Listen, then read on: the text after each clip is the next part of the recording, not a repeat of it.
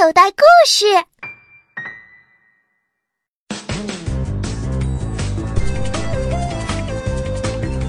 离小雅家的小区不远的地方有一根烟囱。这一天呐，小雅就问妈妈了：“妈妈，这冒烟的是什么？”记住了啊，冒烟的是烟囱。妈妈，为什么爸爸的鼻子不叫烟囱呀？他抽烟的时候，他也冒烟啊！你回去问你爸去。